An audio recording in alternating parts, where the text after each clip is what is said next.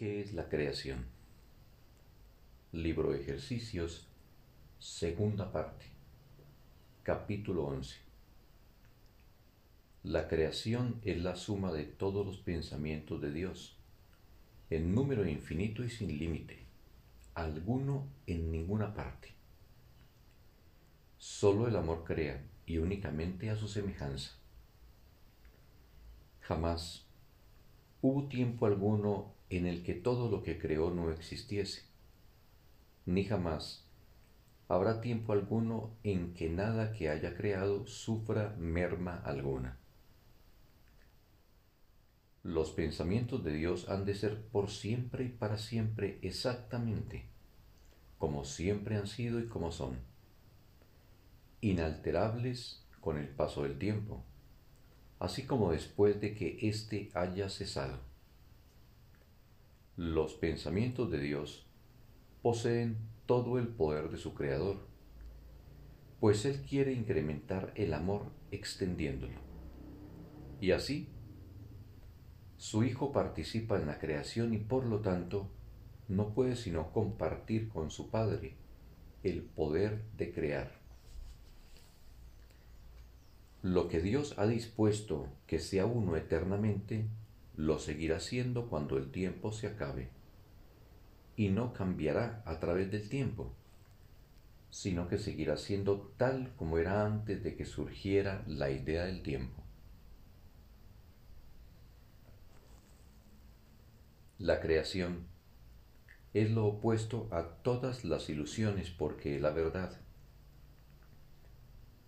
la creación es el Santo Hijo de Dios, pues en la creación su voluntad es plena con respecto a todo, al hacer que cada parte se contenga, al hacer que cada parte contenga la totalidad.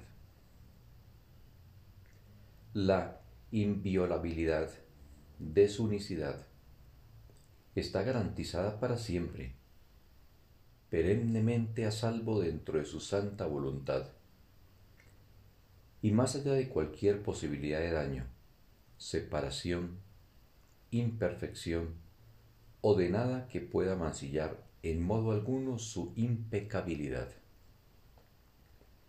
Nosotros, los hijos de Dios, somos la creación.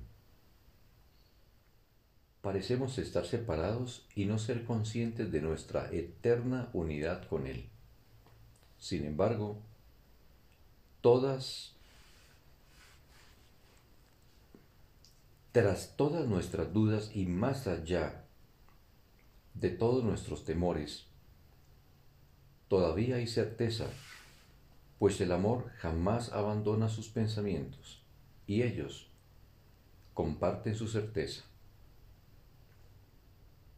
El recuerdo de Dios se encuentra en nuestras mentes santas, que son conscientes de su unicidad y de su unión con su Creador que nuestra función sea únicamente permitir el retorno de este recuerdo y que su voluntad se haga en la tierra, así como que se nos restituya nuestra cordura y ser solamente tal como Dios nos creó. Nuestro Padre nos llama, oímos su voz y perdonamos a la creación en nombre de su Creador, la santidad misma, cuya santidad su creación comparte con Él, cuya santidad sigue siendo todavía parte de nosotros. Fin del texto.